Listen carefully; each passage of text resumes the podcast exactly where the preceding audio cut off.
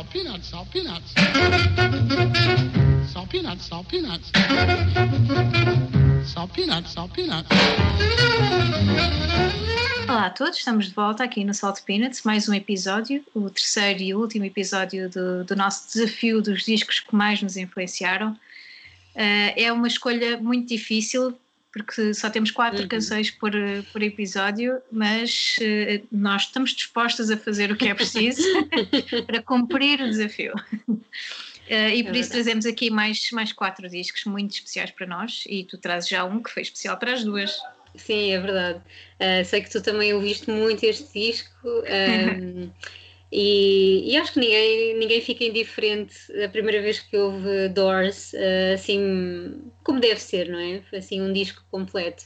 Uh, eu estou a falar do, do disco hum, do, do, disco de estreia da banda, não é? De 67, que, que é o homónimo, The Doors, um, que eu durante algum tempo pensei que pudesse ser até um, um best-of, na realidade. Eu, eu lembro-me de ter comprado este disco para oferecer ao meu irmão. Éramos os dois miúdos, na realidade. E, e foi um daqueles um daqueles presentes, tenho ideia de que foi, que foi um presente, não sei se de aniversário ou assim, mas com uma segunda intenção, obviamente. uh, porque eu já ouvi algumas coisas dos Doors, gostava muito, estava muito curiosa. E quando comprei o disco, este disco é podia ser bem um best-of porque estão lá os grandes, grandes êxitos, os clássicos, os obrigatórios dos, dos Doors, ainda que depois valha muito, muito a pena uh, ir pela discografia fora. Aliás, é, é obrigatório, é uma banda daquelas, como não, não há nem haverá nenhuma igual. Um, portanto, eu comprei este disco Uh, e foi numa altura em que eu, eu, ouvia muito rock e muito grunge, portanto isto foi, foi não sei, uh, pré-adolescência talvez, não sei muito bem que idade é que teria, mas talvez uns, uns 14, 15 anos devia ter, então eu ouvia muito rock e grunge e, e como falávamos na semana passada dos discos uh, dos discos, das, uh, dos instrumentos preferidos. Claro que a guitarra para mim era aquela coisa, adorava tudo o que fosse solos de guitarra, essas coisas. Uh, e não estava nem aí para, para teclados ou para coisas mais psicadélicas ou enfim, coisas um bocadinho mais sofisticadas vá, do, que, do, que o, do que o rock mais, mais clássico quando eu ouço Doors e ouço este senhor, o Rei Manzarek, uh, e os seus teclados, epá, para mim foi todo um novo mundo. Foi como se de repente eu descobrisse que o rock pode ter um, um instrumento tão ou mais uh, exciting vá, do, que, do que a guitarra, e acho que é isso que ele faz e que os Doors, fa os Doors fazem uh, de forma fantástica na, na discografia deles. Um, é, é, incrível a sonoridade, é rock, mas não é o rock que eu costumava ouvir, não é? Eu ouvia muito hard rock, muito grunge nessa altura e não, não tinha nada a ver com isto, para além de que uh, descobrir Doors também foi descobrir uma coisa muito mais. Uh, umas letras muito mais poéticas. Uh, descobrir Jim Morrison foi todo um.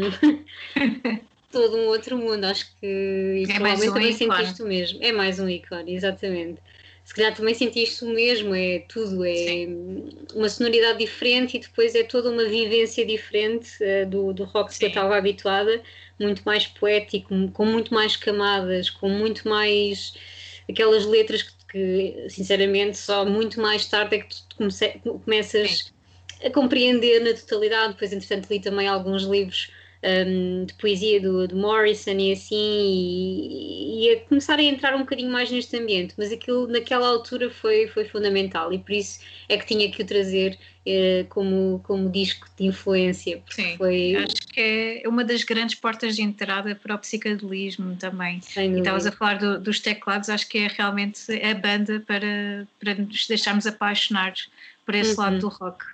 Sem dúvida, sem dúvida. E, e, é isso também que os, que os discos que, que nos influenciam uh, têm de bom, é que nos abrem para novos mundos completamente. Uh, e acho que para mim essa é a grande definição de discos influência ou discos, discos influenciadores. Por isso, pronto, eu do, do The Doors já, já nem dizia a música nem nada, isto, e agora íamos ouvir o disco inteiro e pronto. Claro, acho que fazia todo o sentido. Fazíamos já aqui um álbum de família. Pronto, logo. um, eu trouxe o Light My Fire, que é um grande clássico, e, e escolhi-o também por, por ter sido, porque tem um solo fantástico do, do Manzarek, mas também por ser. Um, uma daquelas faixas longas que eu adoro e acho que também foi aqui que comecei a gostar muito de faixas com 7 minutos, 10 minutos, uh, porque até então, pá, nós sabemos, o grunge é tudo ali a abrir, em 2 minutos, 3 minutos está despachado um clássico do grunge ou, ou, do, ou do rock. Uh, por isso, aqui fica Light My Fire dos Doors.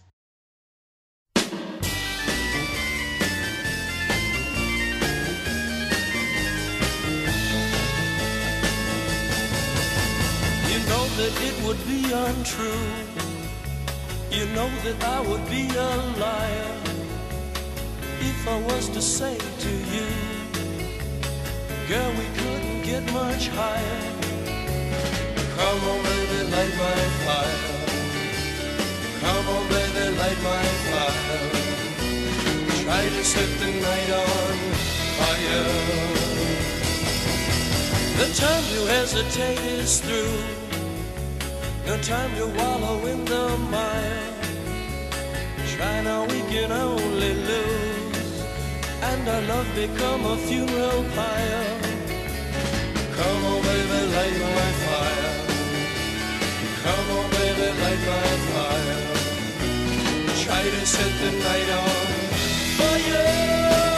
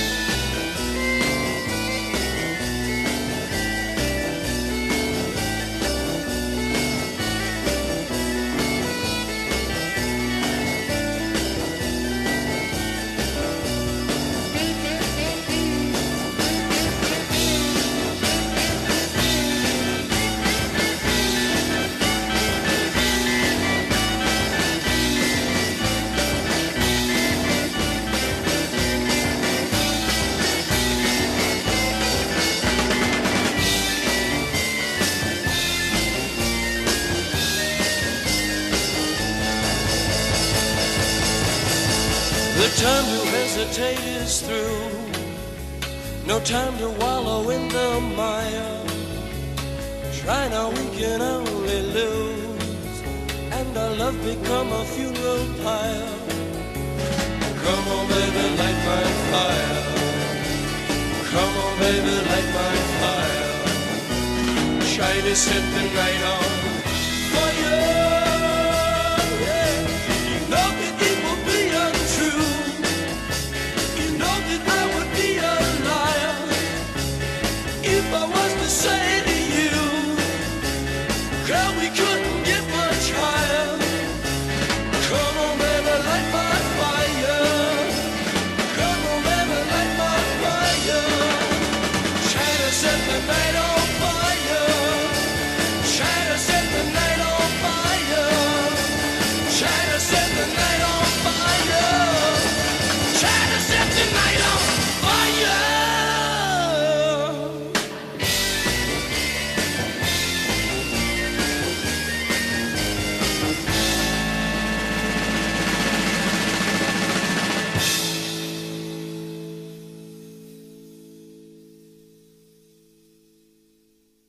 É sempre incrível ouvir, ouvir os Doors, qualquer canção. Eh, também adoro, como sabes. Claro que tinha de estar aqui. Eh, este disco em particular é qualquer coisa. Claro que tantos outros discos, como estavas a dizer, dos Doors, são, são também igualmente bons, mas se estamos a falar daqueles influenciadores, então este é um ótimo exemplo.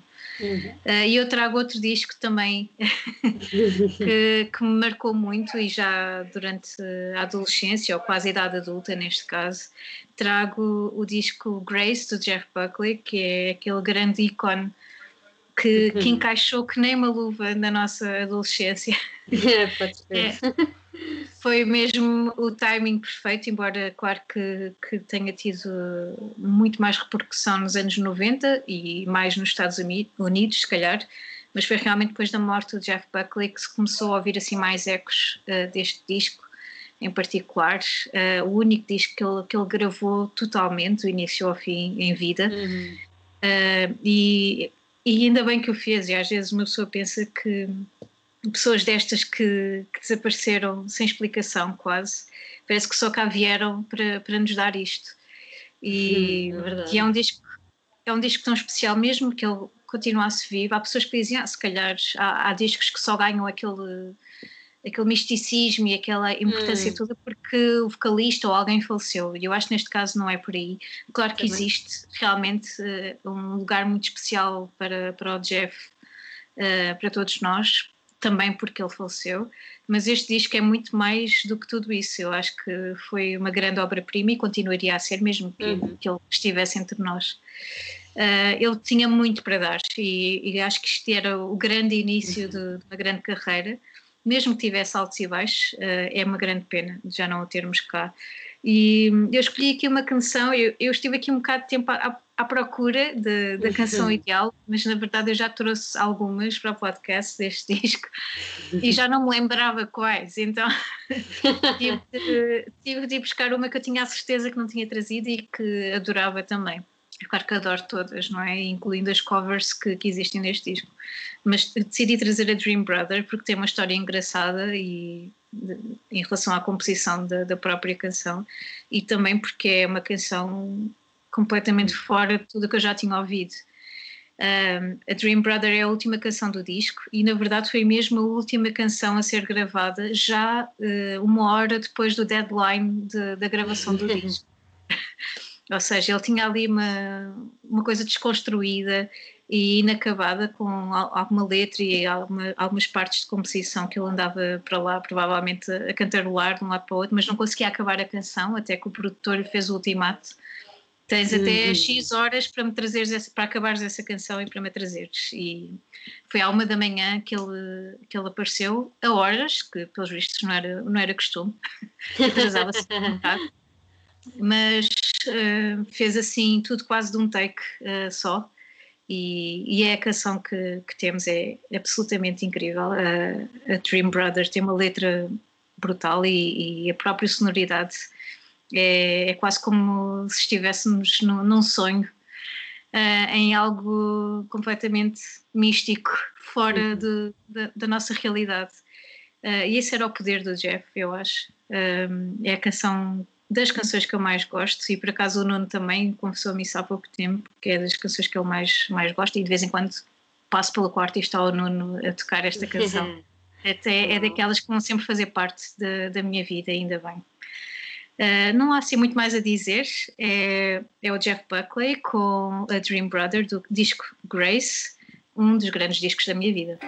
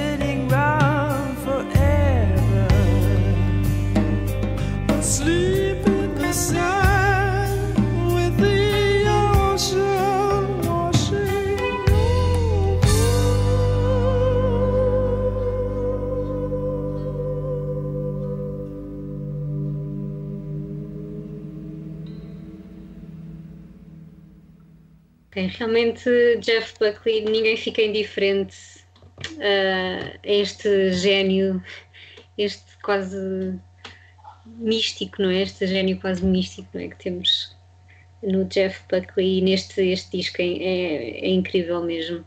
Ah, e uh, eu vou continuar nos anos 90 também, um disco que eu sei que tu também gostas muito e que também foi uma influência grande. Aliás, Uh, não sei, levanta a mão quem, não, quem, quem for mais ou menos da nossa idade e não tiver este disco como referência, não sei, ou Sim. até algumas gerações anteriores, eu acho. É um, mais um disco que as crianças têm de, de ouvir, pais é. deste mundo, Sim. por favor, elas têm Sim. de ser iniciadas. Deixem-se de coisas porque tem mesmo que, tem mesmo que ser. Uh, estou a falar do Nevermind. Uh, dos Nirvana, disco de 91, uh, que para muita gente, e para mim foi, se calhar para ti também, o, o iniciador, mas não é o primeiro disco da banda. Uh, mas foi aquele com que muita gente ficou a conhecer os Nirvana e que também despoltou todo, todo esse hype do, do grunge uh, naquela altura. Um, e claro, nós não ouvimos este disco em 91, não é? Onde é que nós andávamos em 91? Se calhar ouvimos, mas na rádio. Se calhar ouvimos na rádio, é verdade. Um, Uh, mas pelo menos para mim uh, isto começou tudo na escola e já depois do Kurt Cobain morrer.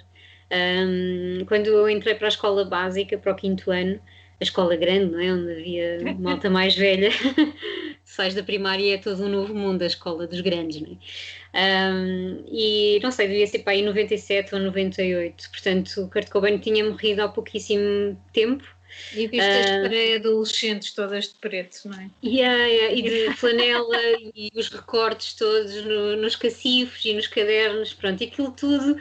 Eu era muito miúda, não é? Sei lá, 10 anos, 10, 11 anos, uh, e, e, comecei a ficar muito intrigada com aquilo tudo e a, e a prestar muita atenção a este, ao movimento grunge que, na, pelo menos na minha escola, ainda era, ainda estava bem vivo.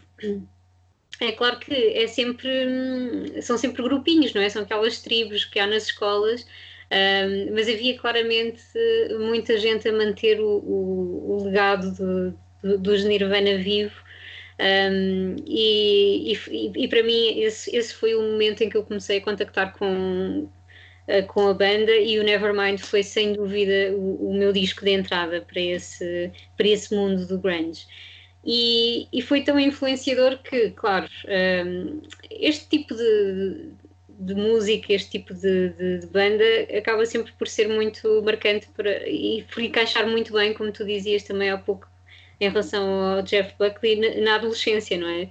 Uh, tu sentes muito estas coisas e, e isto entra, entra muito bem.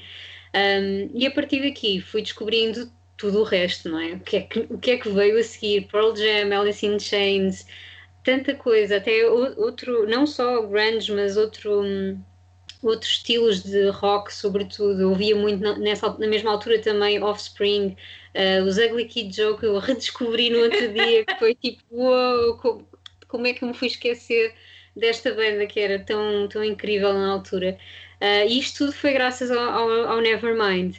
Um, e quando estava aqui a preparar este episódio e estava a pensar, claro, o Nevermind tem que entrar, que canção é que eu vou uh, que eu vou escolher daqui, ou daqui ou de, sei lá, de Nirvana foi, foi tão importante para mim que eu acho que podia escolher, escolher uma música de qualquer disco, na realidade.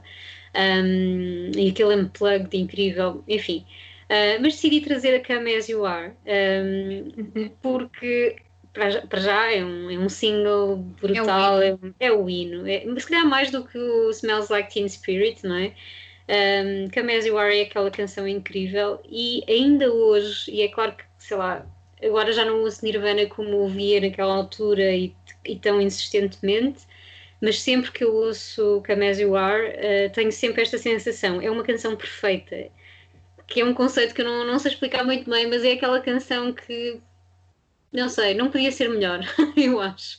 Uh, faz, faz muito sentido, faz em, em, termos de sonoridade é qualquer coisa, mesmo dentro do grunge, é, mesmo dentro do, da discografia dos Nirvana, é uma, uma canção bem diferente. Uh, se bem que Nirvana tem, tem músicas, uh, exploraram bem, exploraram bem o punk, exploraram bem todo, tudo, o unplugged, outras coisas, outras bandas, enfim.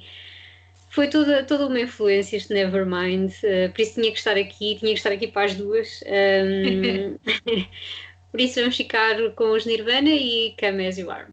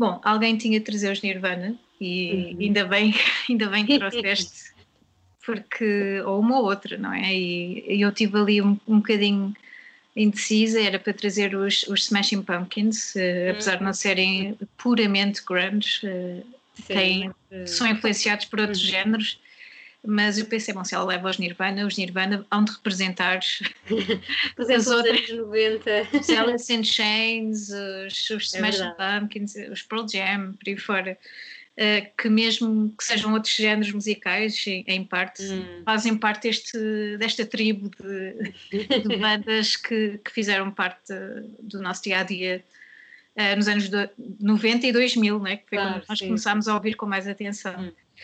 Um, e eu trago aqui uma, uma escolha já, já de adulta adulta, adulta tipo, sem uma pinga, sem uma pinga de adolescência em mim. Adulta madura já. Uh, eu trago os The National, que é uma descoberta muito recente. Uh, teria adorado ter descoberto mais, mais cedo, se calhar ali naquela, naquela altura que andava perdida no Jeff Buckley. E se tivesse tomado atenção a, a outras bandas tão boas como os Interpol e os The National, Uhum. que vieram um bocadinho depois, já com algum atraso, alguns anos de atraso, cinco anos ou assim. Se calhar também. Mas cada coisa tem, tem o seu tempo. Eu podia estar aqui e a nunca é justificar. tarde, não é? Mas nunca é tarde, exatamente, para descobrirmos bandas, eh, mesmo bandas dos anos 50, se for preciso. E nem sempre, as, eh, mesmo estando atenta, nem sempre as bandas têm tanta influência em ti na altura em que lançam os discos, como noutras. Portanto, é, é diferente e pode acontecer de maneira diferente. Ah, e os da Na National, fase em que estás também da É. vida, portanto. nem mais. Eu acho que os da National têm mesmo esta, esta estética muito adulta. E ao mesmo tempo vão buscar emoções muito cruas, muito, se calhar até da adolescência, se for preciso, mas a forma como as constroem e como as letras são também compostas e tudo mais, acho, sempre achei que, que era uma banda muito adulta, muito vamos, vamos explorar os nossos problemas, mas de forma muito construtiva ah, embora muitos deles sejam problemas negativos e nota-se que eles exploram muito ali a depressão e a- o desespero e temas às vezes até um bocado depressivos, ah, mas de forma muito bem construída.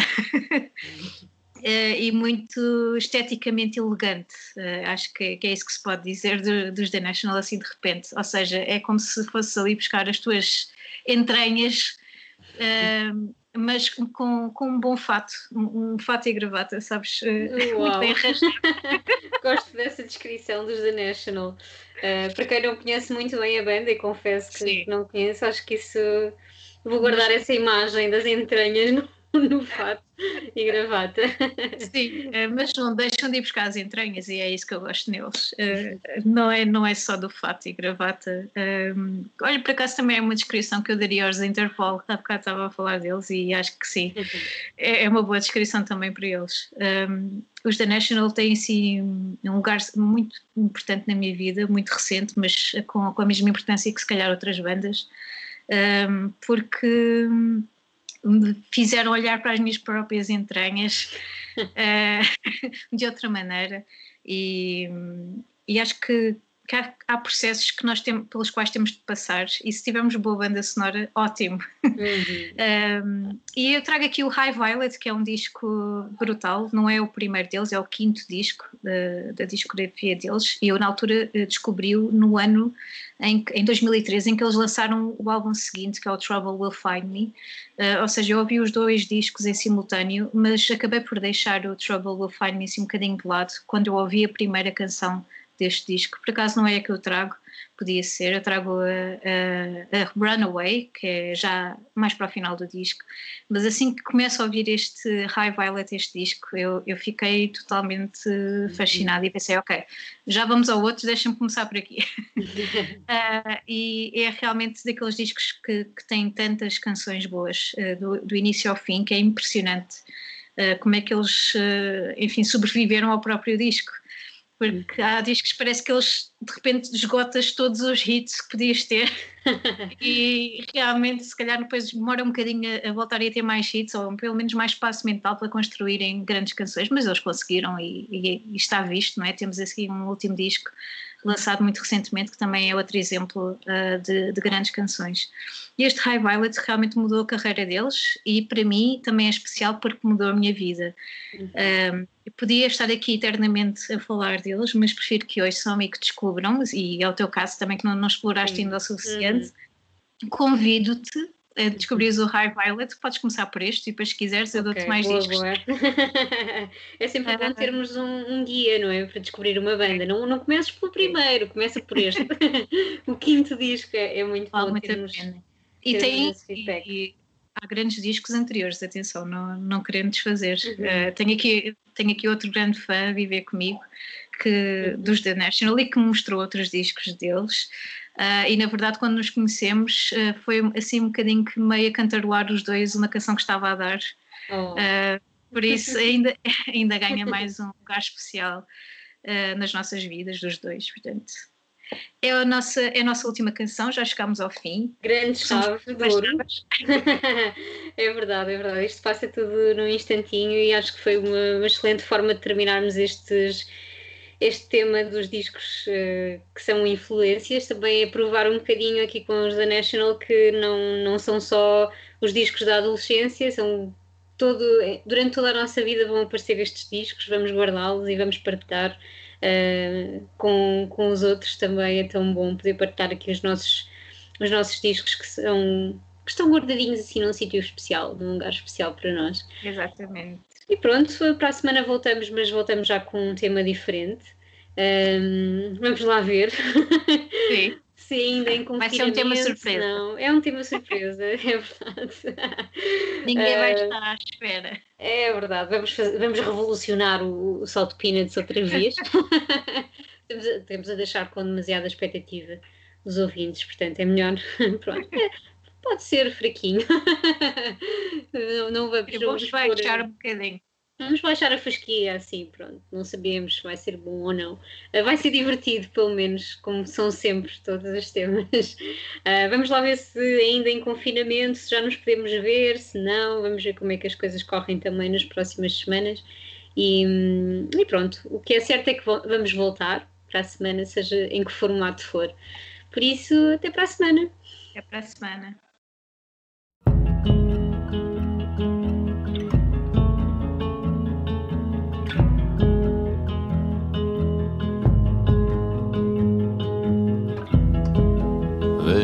No saving anything.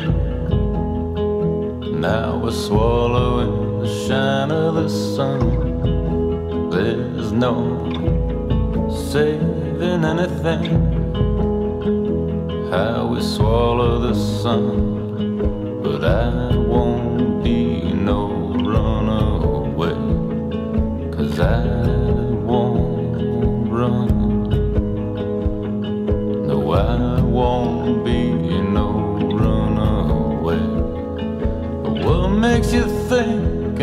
enjoying being led to the flood? We got another thing coming undone, and it's taking us over. We don't bleed when we don't fight. Go ahead, go ahead, throw your arms in the air tonight. We don't bleed when we don't fight. Go ahead, our shirts in the fire tonight. But what makes you think I'm enjoying being led to the flood? We got another thing coming undone.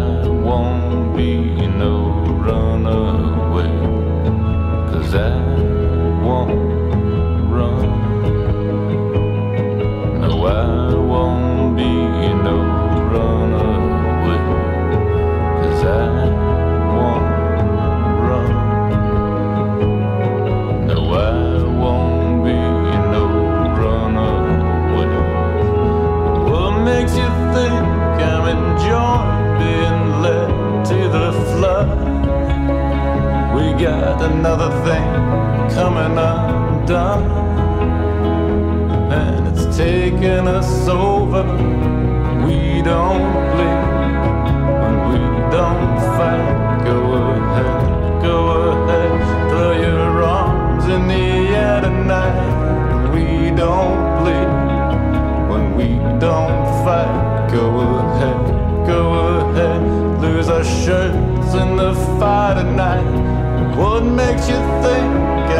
you're being led to the flood. We got another thing coming up.